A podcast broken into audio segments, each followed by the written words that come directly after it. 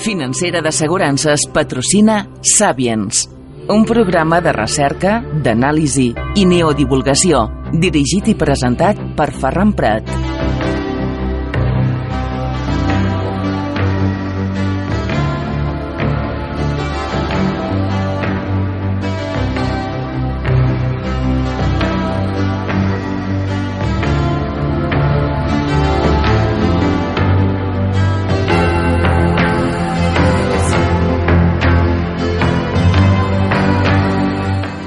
Salutacions, molt bona tarda, amics i amigues, benvinguts al Sapiens.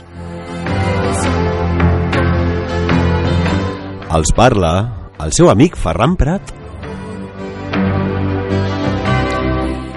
I en el programa d'avui ens endinsarem en un altre misteri, com molts dels que analitzem. Misteris, enigmes, alguns venen de fora i els altres estan dins nostre.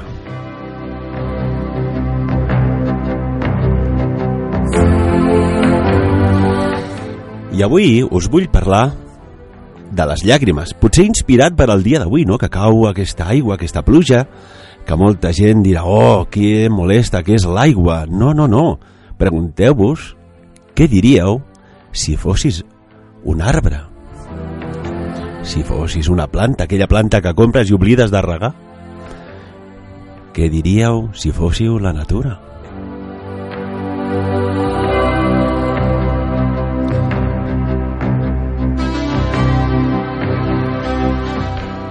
Prepareu-vos per un viatge, un viatge cap al vostre interior per descobrir què hi ha darrere de l'enigma, del misteri de les nostres pròpies llàgrimes.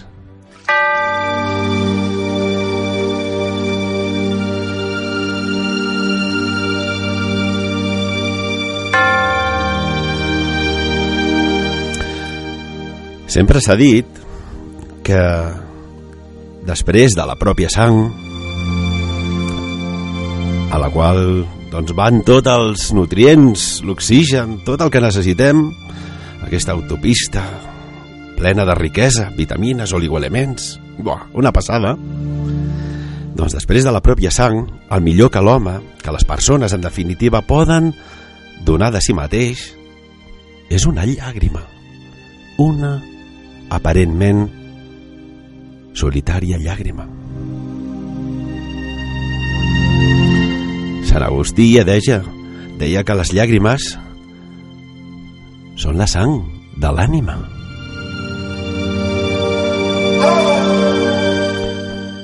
Avui intentaré que us sentiu més humans.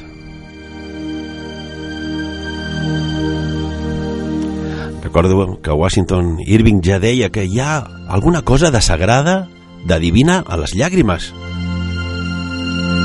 I atenció, no és sinònim, no és senyal de debilitat, sinó de poder.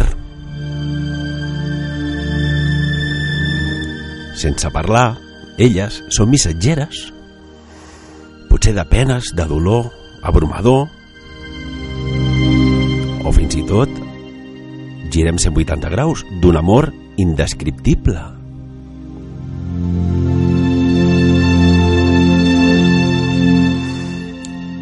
Potser de vegades pensem que una llàgrima és una llàgrima i ja està, no? Un fluid, un líquid.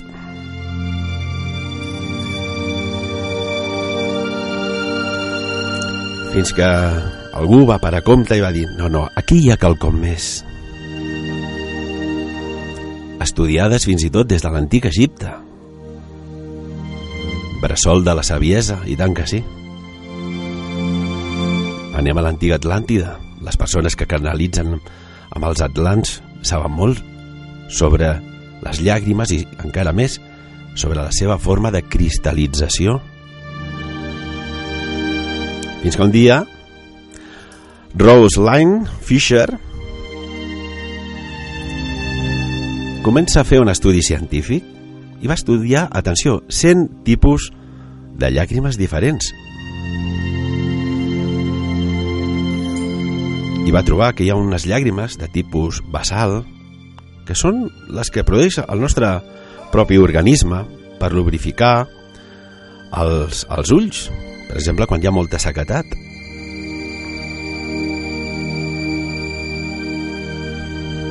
que són molt diferents a les llàgrimes que es produeixen, per exemple, quan estem pelant una ceba. I no una ceba dolça, sinó la, la ceba clàssica i típica. Uau, com pica, eh? També hi ha un altre tipus de llàgrimes. Jo recordo un dia amb un amic que de tant riure dèiem és que he estat a punt de palmar-la de tant riure no entrava oxigen als pulmons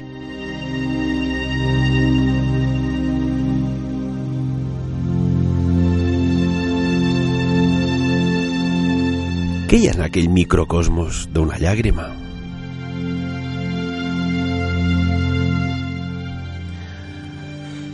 Doncs hi ha moltes coses, i tant que sí.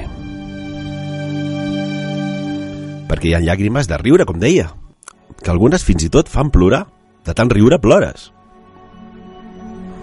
Hi ha llàgrimes que es produeixen derivades del canvi.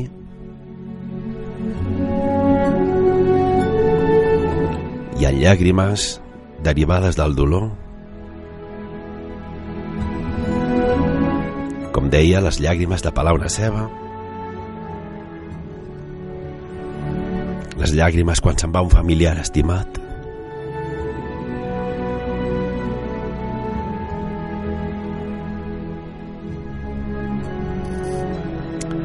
Joseph Stromberg ja deia que hi ha tres tipus de llàgrimes, les basals, les reflexes i les psíquiques.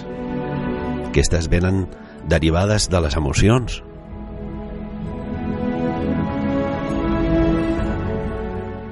I que certament pràcticament totes les llàgrimes contenen substàncies orgàniques, fins i tot anticossos, enzims, hormones. Les llàgrimes emocionals tenen adenocorticotropina, déu nhi I aquestes estan allà suspeses, tots aquests ingredients, en aquesta aigüeta salada.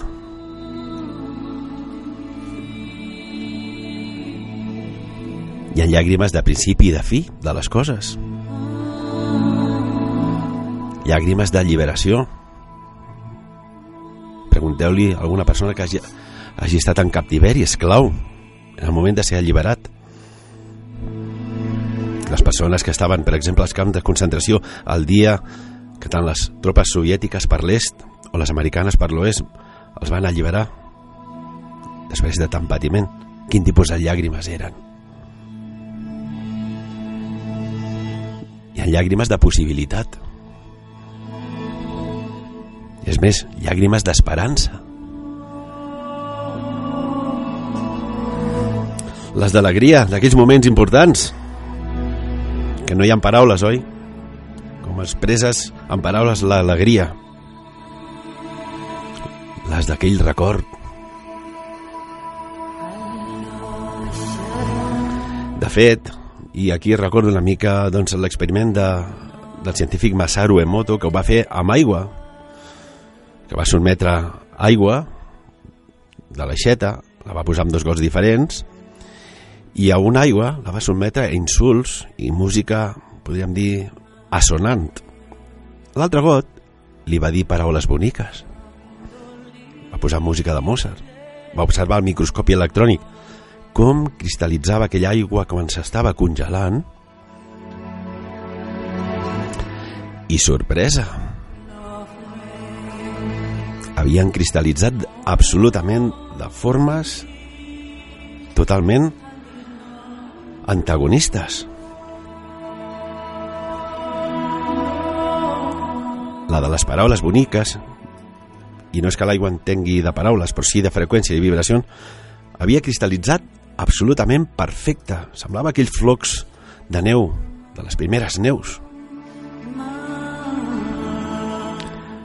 L'aigua que s'havia sotmès a insults, a música sonant, a mals pensaments... Sabeu com havia cristal·litzat?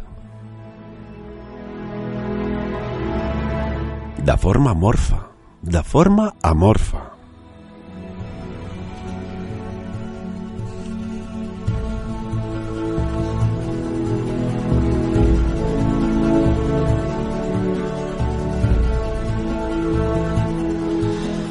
Hi ha llàgrimes que no haurien de sortir mai. També diuen que plorassa, i tant que sí, però algunes no haurien de sortir, derivades, doncs no sé, de les circumstàncies, de l'oblit, de la falta d'atenció. Moltes llàgrimes van despertar d'una dramàtica carta d'un nen d'un nen de tan sols 11 anys que es va suïcidar perquè no volia anar al col·legi. Atenció, no volia anar al col·legi, però per què? Per què? Ell sí volia anar al col·legi, però hi havia alguns elements tòxics que el van fer que prengués una acció determinant i sense retorn. Suposadament patia bullying.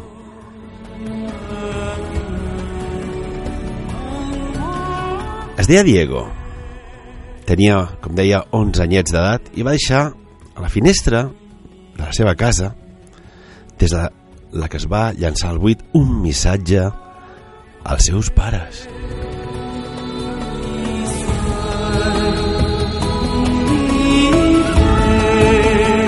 Hi havia una nota que deia Mirad en Lucho. Lucho era la seva mascota. Qui no ha tingut una mascota de petit? Oi que sí, amics i amigues?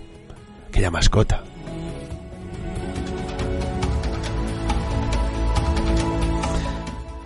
Doncs en Lucho, la seva mascota, havia deixat una dramàtica carta de comiat. El motiu, com deia, és que no volien anar a més al col·legi, on suposadament patia bullying, assetjament. El text és... Bé, absolutament dur, desgarrador i que ha estat difós per molts mitjans perquè la gent prengui consciència i aquí volem tornar a recordar aquella carta. Carta que fa saltar les llàgrimes. I tant que sí.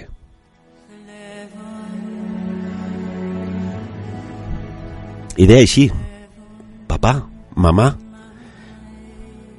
estos 11 años que llevo con vosotros han sido muy buenos nunca olvidaré como nunca olvidaré a vosotros. Papá, tú me has enseñado a ser buena persona, a cumplir las promesas. Además, has jugado muchísimo conmigo.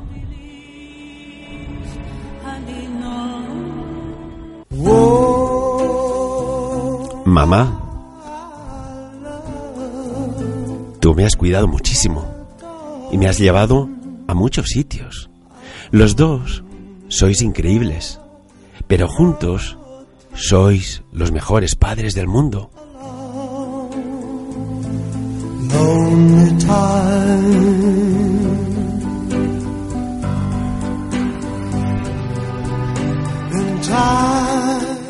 Tata, tú me has aguantado muchas cosas por mí y por papá. Te estoy muy agradecido y te quiero mucho. Abuelo, tú siempre has sido muy generoso conmigo y te has preocupado por mí.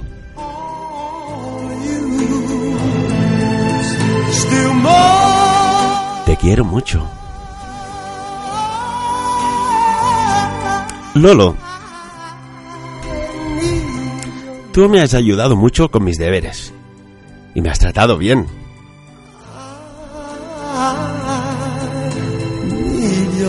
Te deseo suerte para que puedas ver a Eli.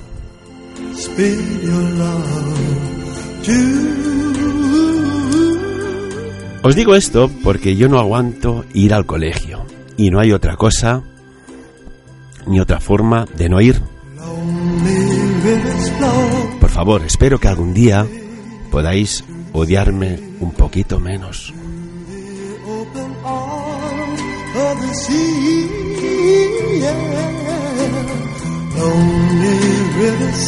Os pido, diu la carta, que no os separéis papá y mamá, que solo viéndoos juntos y felices yo seré feliz.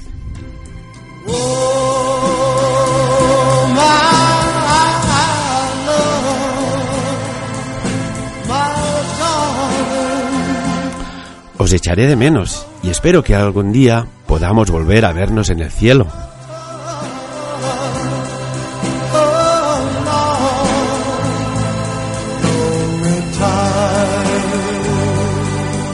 Bueno, me despido para siempre.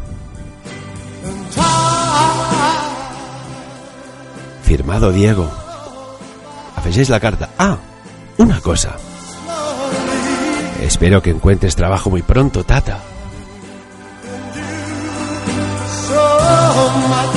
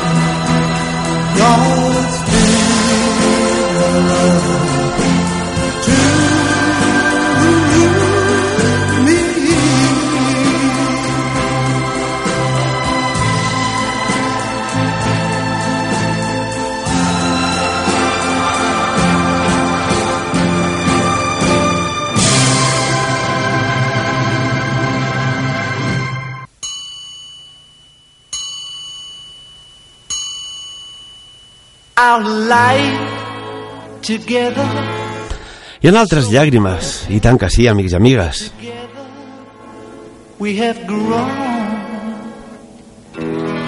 Costa refer-se, oi?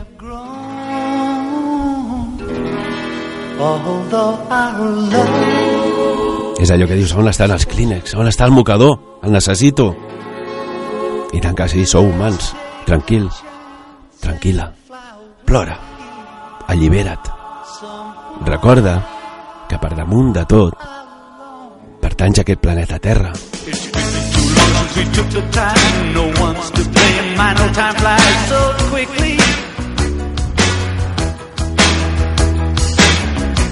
Hi ha altre tipus de llàgrimes. Aquesta és la història de Carolina. I'm Carolina, quan tenia 13 anys i que no fa gaire en tenia 24, es va enamorar d'un noi de la seva classe.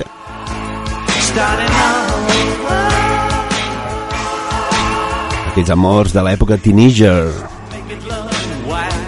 Ell explica que ell no, el, no li parlava, però que la mirava contínuament,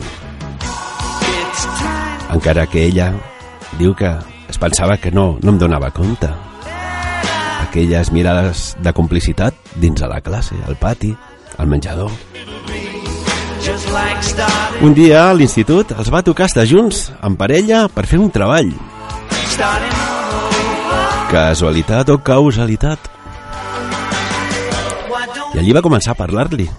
I van quedar un dia per sortir. Van sortir al parc. De fet, tots els dies quedaven al parc, fins que un dia Oliver, que així es deia el noi, li va fer el seu primer petó als llavis.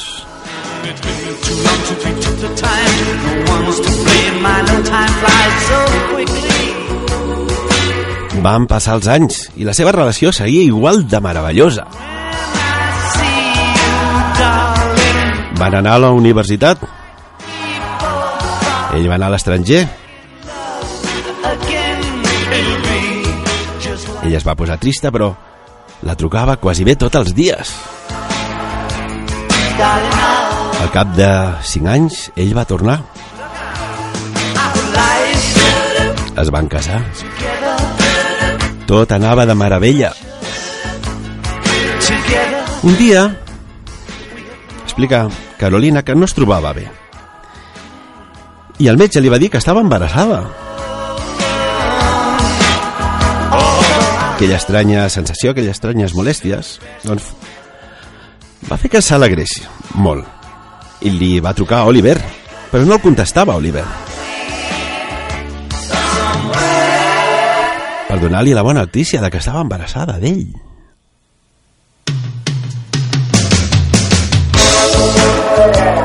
Fixeu-vos el que són les coses. No el contestava, no agafava el telèfon, no el localitzava. i rep una trucada. I diuen que Oliver està a l'hospital, que ha tingut un accident. Va ràpidament a l'hospital i sí, allí estava Oliver.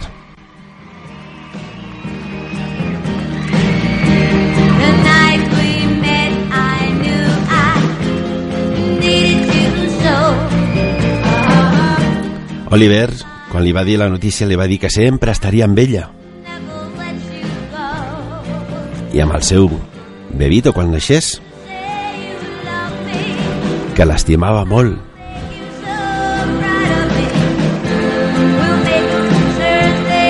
I al poc, Oliver es mor allà, a l'habitació.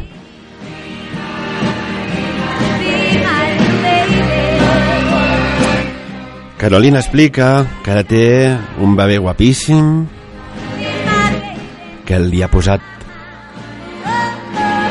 de nom Oliver, esclar. Just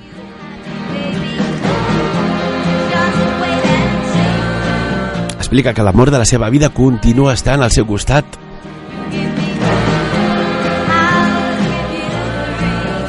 i que ho estarà sempre.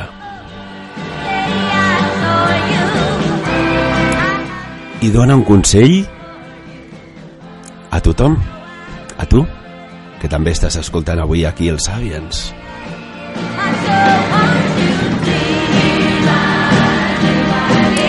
I el consell és que no deixeu escapar mai l'oportunitat de ser feliços, perquè pot ser que un dia, de cop i patac, la persona que més estimes se'n vagi per sempre.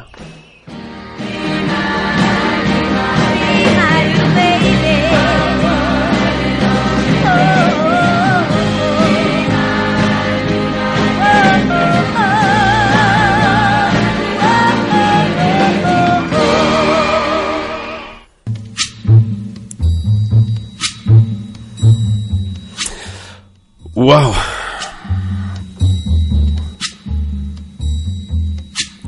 Costa, eh? Costa parlar, us ho asseguro.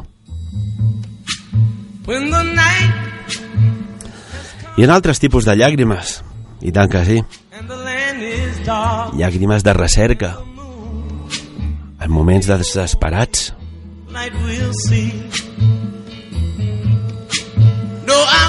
llàgrimes d'un soldat quan t'envien a una guerra que no vols anar,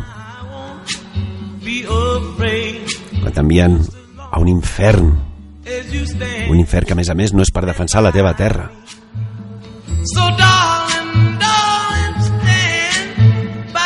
Ens remuntem a la Segona Guerra Mundial, a la batalla de Stalingrad, que seria el principi de la fi de l'expansió de la Wehrmacht alemanya. the sky i a l'inici de la lliberació de la Unió Soviètica en aquell moment per part de les tropes bolxevics. I és una carta que envia un fill a un pare.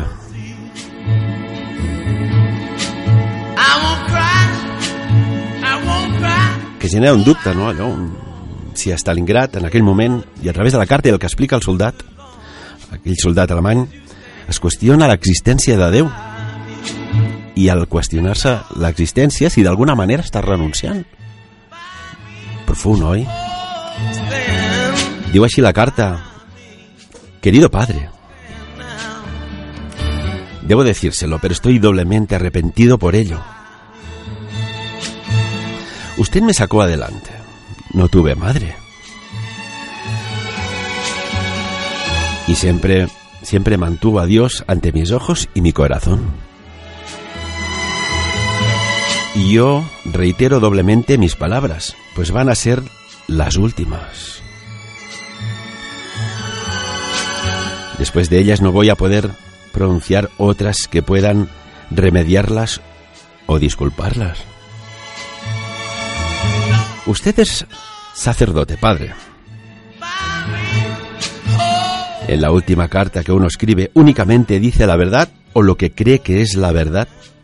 Y es que he buscado a Dios en cada cráter de obús, en cada cráter de bomba, en cada casa destruida en Stalingrado, en cada esquina, entre mis camaradas, cuando estoy en mi trinchera, en el cielo.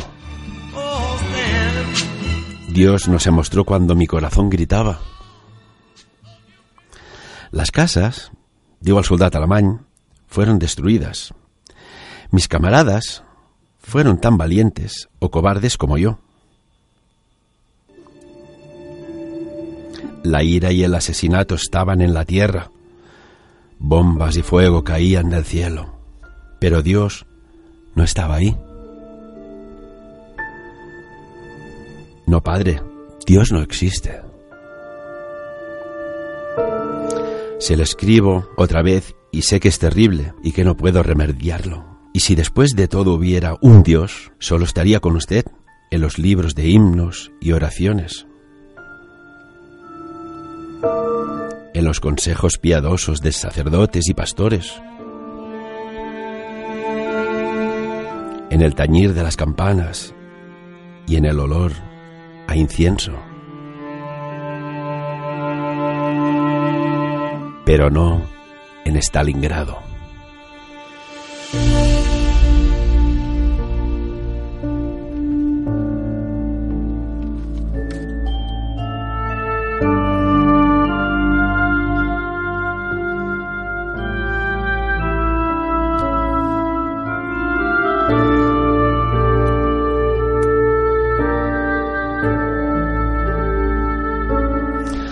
Pregunto jo quan mors en una guerra que de voluntat no vas, però sí per obligació. Que perdis l'ànima de dins del cos per causes que no estàs d'acord.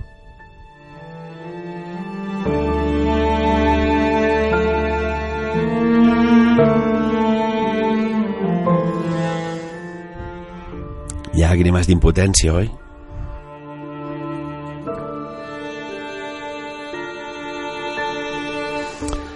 Altres tipus de llàgrimes. I atenció que aquesta aquesta va a l'epicentre emocional, a l'ànima.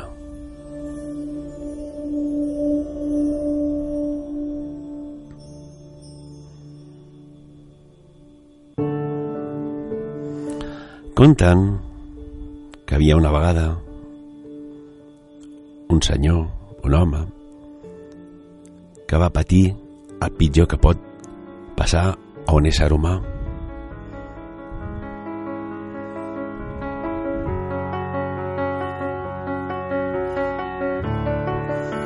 El seu fill havia mort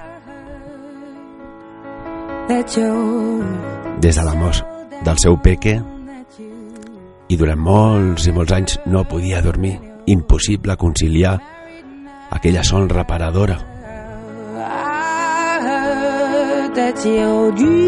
Plorava i plorava fins que sortia el sol.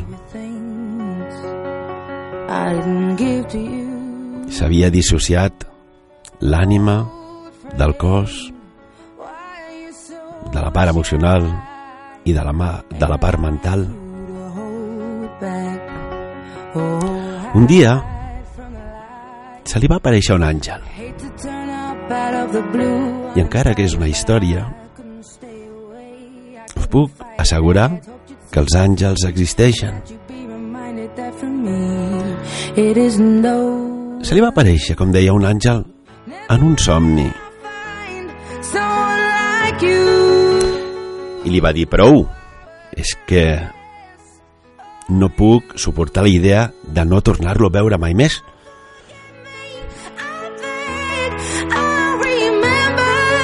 L'àngel li va dir, vols veure'l? Imagineu-vos,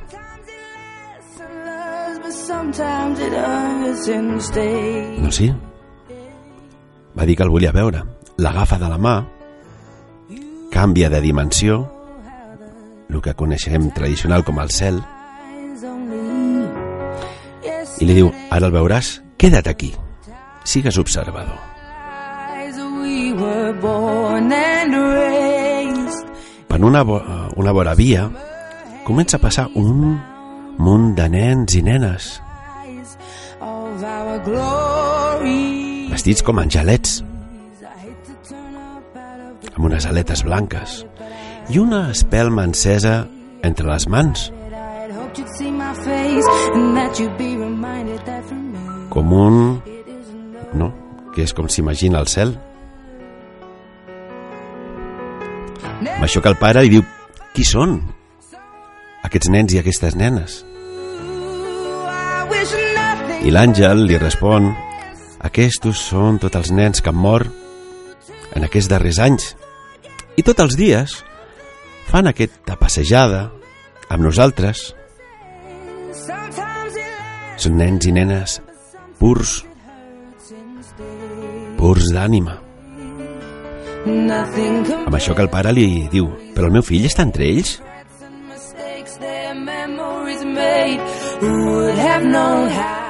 I l'àngel li diu, i tant que sí, ara el veuràs.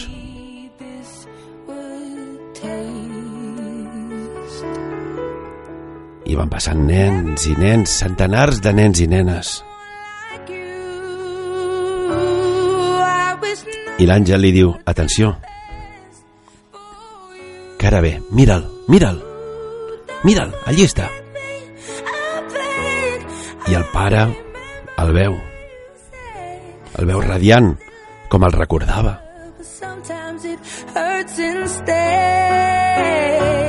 Però hi ha alguna cosa, una cosa estranya que el conmou, i tant que sí.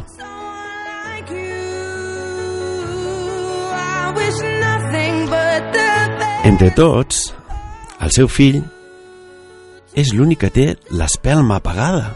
Tots els nens i les nenes fent aquella passejada de llum radiant, divina, crística. Però el seu fill té l'espelma apagada. Per què?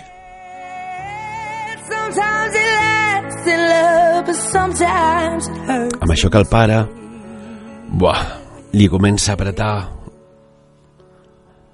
la tiroides, aquell nus que es fa a la gola, no pot pràcticament respirar, comença a plorar, plorar, li cauen llàgrimes que semblen rius, sent una enorme pena. Una pena terrible per al seu fill. És l'únic que no porta l'espelma encesa. Que estrany.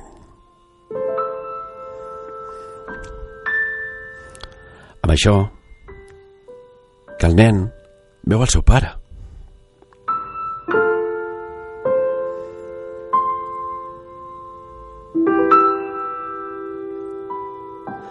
Va corrent cap amb ell. Se li llança als braços.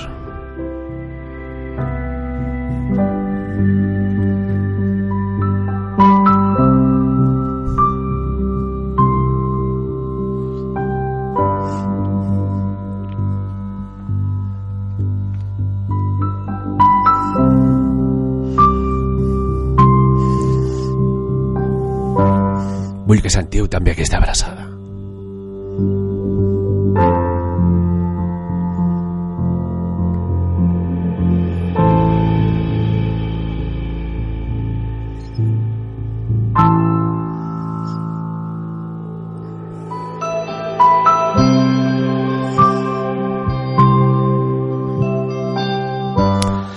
Refan un i l'altre. I nosaltres també, oi? I li diu al pare, fill, per què la teva espelma no té llum? Està apagada. No t'encenen l'espelma com els de més nens i nenes?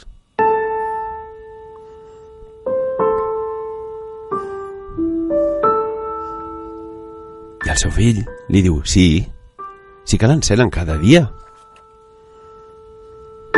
Clar que sí, papa. Cada dia encenen la meva espelma igual que tots els nens i les nenes, però saps què passa? Vols saber-ho? I el pare, i tant que sí? Doncs, papa, que cada nit les teves llàgrimes me la paguen.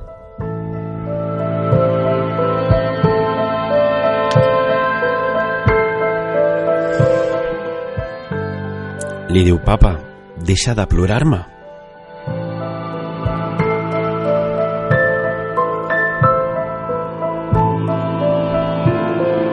Recorda'm, però no em ploris. Ara estic bé aquí.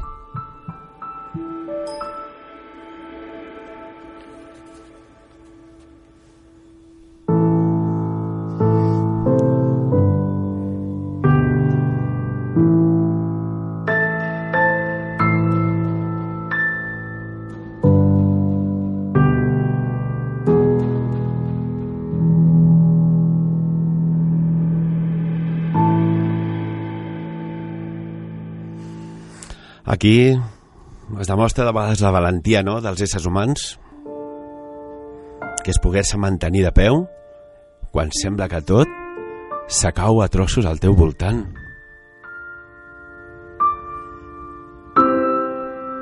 És quan més que mai hem d'activar aquella força vital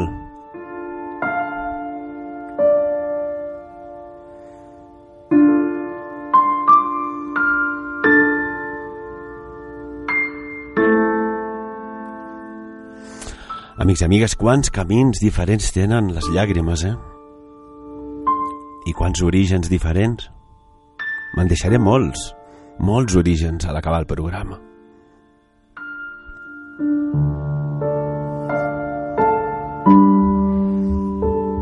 Venen grans canvis al planeta. Les persones més sensitives ho perceben. N'hi hauran de positius i de negatius. Depèn de vosaltres girar el rumb del timó.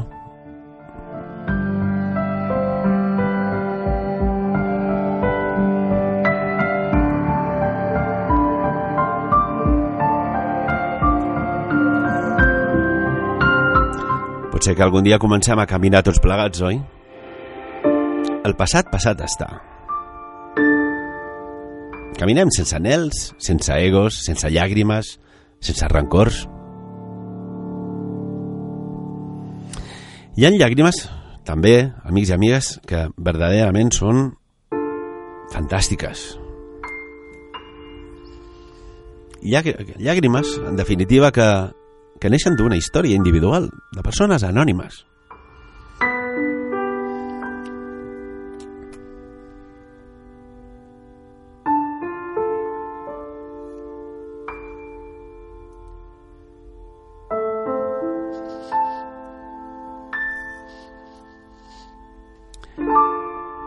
Llàgrimes escrites des de el dolor, l'abandó, però també de l'esperança.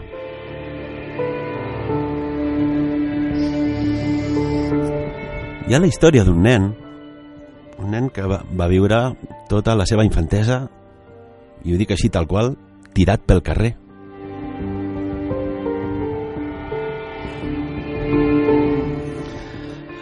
Fins als 3 anys va estar en un orfenat.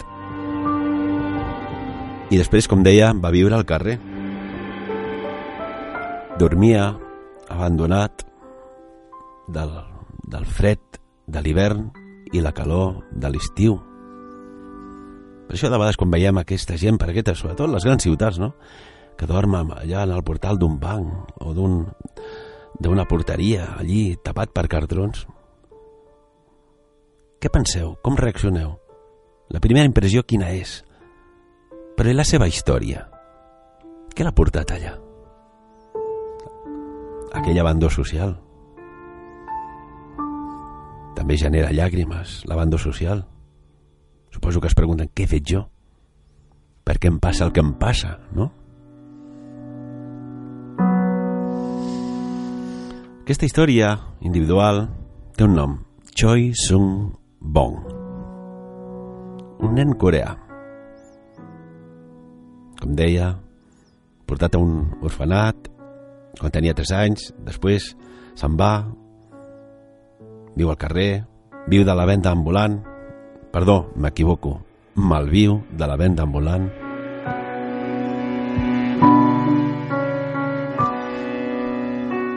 i se li va aparèixer un àngel. I atenció amb les intuïcions, no les obvieu mai. Les intuïcions, la primera, venen directament d'un enllaç diví i venen des del supraconscient.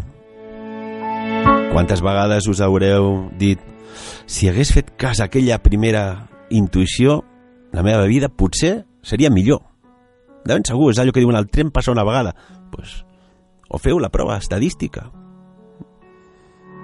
Feu una, una quiniela i la feu quatre vegades. La primera és la que més acerts teniu. No us heu preguntat per què?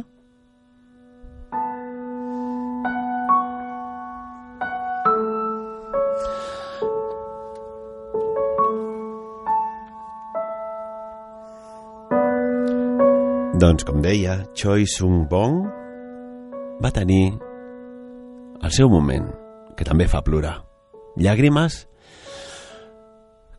aquí podríem dir que hi ha un pull, una recombinació d'alegria, d'emoció, de tristesa, de fortalesa i la seva oportunitat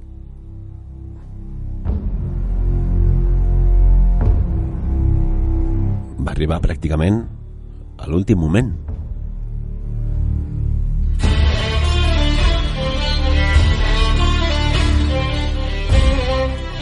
Coses d'aquelles es presenta un concurs de Got Talent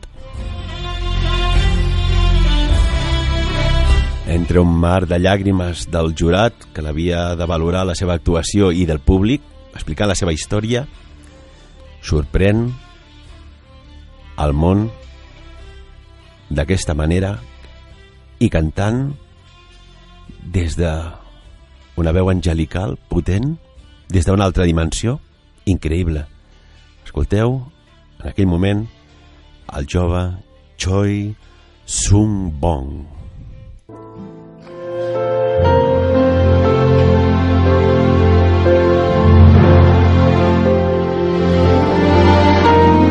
Nella fantasia io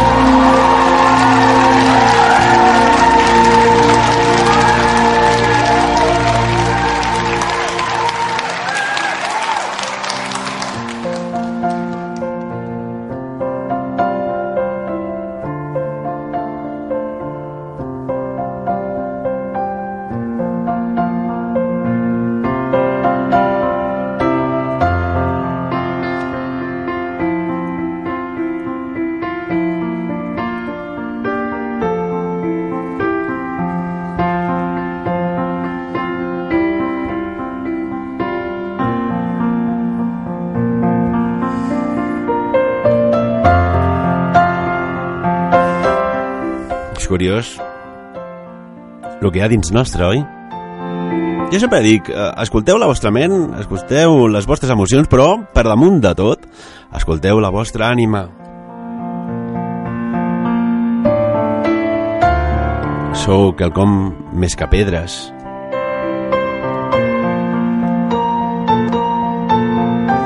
Plorar és innat nostre, no? Quan naixem ja plorem. Manipulats estem, i ho sabeu, quan et diuen plorar és de gent dèbil, plorar no és d'homes. Per donar-li el Premi Nobel a les persones que diuen això, però a la inversa. Digue-m'ho elegantment, oi? I és que aquests trillons i trillons de cèl·lules, aquesta quantitat d'òrgans que sembla que vagin per lliure, estan tots unificats. Controleu l'estrès perquè les cèl·lules escolten. El nostre cos, el nostre organisme segrega naturalment i és aquí on volia arribar, que us doneu compte de que segrega moltes coses i són bones. I avui que parlem de les llàgrimes, doncs aquests bàsicament tres tipus de llàgrimes. Potser dintre d'un temps descobrirem com l'aigua, no? Que fins ara eh, sabíem que hi havia tres estats de l'aigua, sòlid, líquid i gas. Ja, ja, ja. Doncs s'ha descobert un quart estat de l'aigua. Ho vam comentar aquí als Sàviens. El plasmàtic. Hmm, molt bé.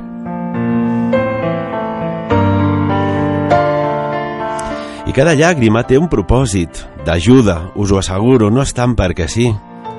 Res en el planeta està perquè sí.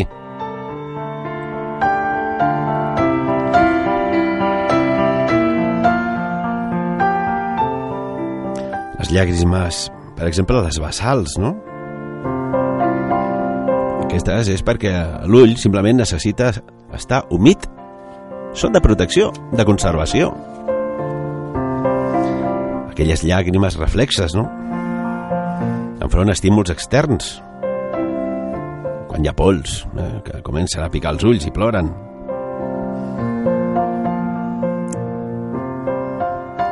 Són llàgrimes, en definitiva, que intenten expulsar tot allò que no forma part nostra, que no forma part de l'ull. I les que a mi m'apassionen són les llàgrimes emocionals. Ja que t'esveren de molt profundament, oi que sí? Són aquells estímuls interns meravellosos. Poden ser derivats, com hem plantejat avui aquí, i o almenys, repeteixo, ho he intentat. No em volia anar a dormir avui sense haver-ho intentat. Venen de dins de sentiments de tristesa, de soledat, d'angoixa, també de dolor físic, d'alegria, de fe, d'esperança, confiança, d'enamorament a la distància, de la proximitat. Quan fa, amics i amigues, quan fa que no acaricieu aquella persona que estimeu? Quan fa? Molts regals, moltes tonteries, però la carícia. I mireu com li brillen els ulls.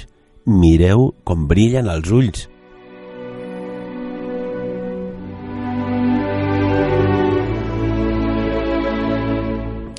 De fet, aquestes llàgrimes estan carregades de neurotransmissors, d'hormones.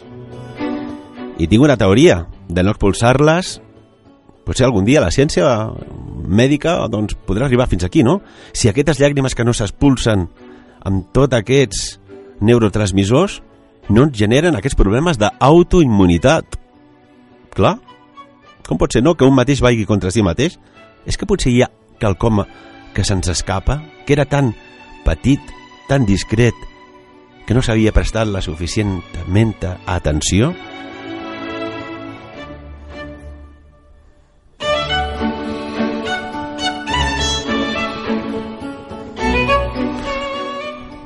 Aquella frase que deia, no? Els homes no ploren.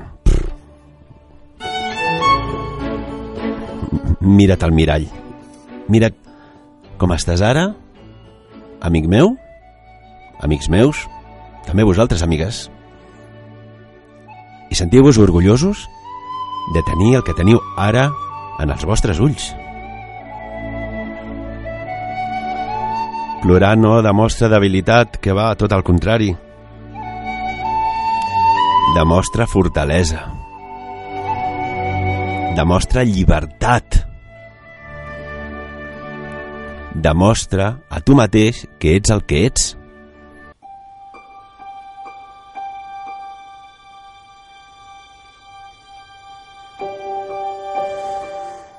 De fet, les llàgrimes són la forma, aquell llenguatge que no està escrit. Un llenguatge, una forma de comunicar-se de nosaltres mateixos, quan la boca està tancada. Perquè el nostre llenguatge, encara que molt limitat, té recursos com la llàgrima. Per què es plora? I emocionalment, perquè no hi ha sentiment, no hi ha lèxic, no hi ha escriptura que pugui reflexar un sentiment, una emoció, una alegria, una pena. Encara que s'intenti, no s'aconsegueix. I és un idioma universal. Existia des dels temps i els seus orígens dels temps. Però també existeix les llàgrimes en el no-temps. I en les altres dimensions, en altres civilitzacions. La llàgrima és el llenguatge universal.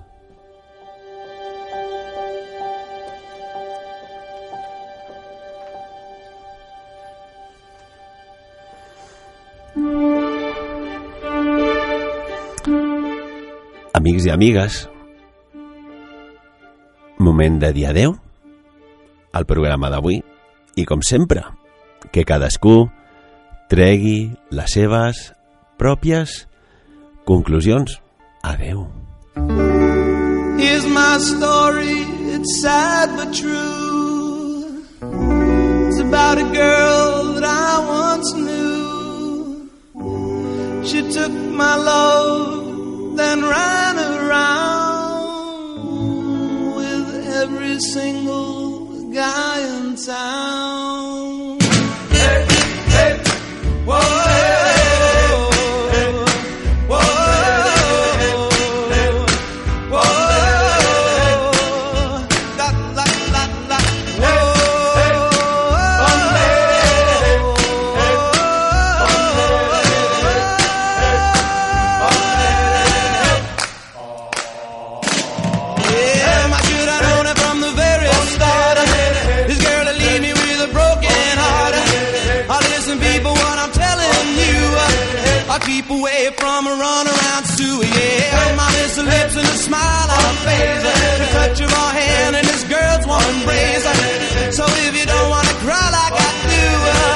Keep away from a runaround sewer. Whoa.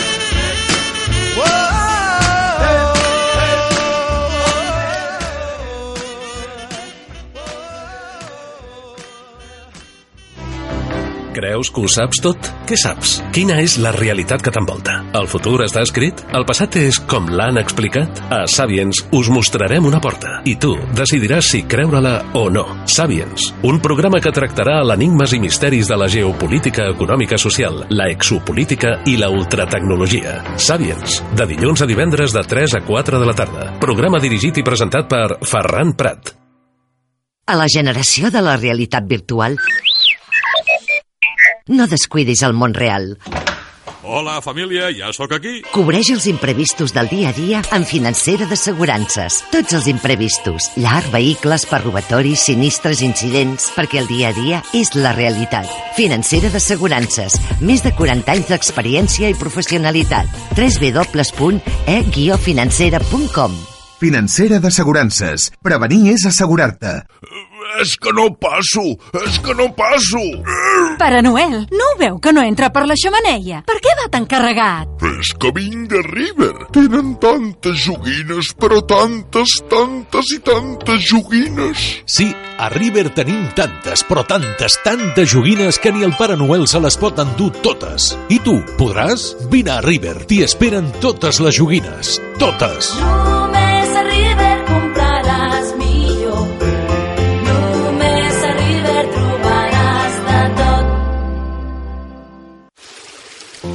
Us espero a la meva consulta privada de tarot on us puc donar orientació i consell a les vostres dubtes i inquietuds. També trobareu joies i talismans personalitzades amb l'energia còsmica i l'energia de protecció, la màgia del cel i de la terra a les vostres mans. Ens trobareu a Lluna Plena, al Boulevard Faner, carrer Maria Pla, local 5, Andorra la Vella. Telèfon 84 54 78. La Lluïsa de Lluna Plena estarà cada dijous a dos quarts de quatre de la tarda al programa Sapiens. Hola, sóc la Xabel, I jo el Guaco. del Centre Camí Xamànic. Em podem ajudar en Recuperar el teu empoderament, vitalitat i força interior. superar experiències negatives i traumàtiques. Descobreix el teu animal de poder. Per més informació, truca'ns al telèfon 694 618 o bé al 726 992. Sapiens, el programa de la neodivulgació informativa.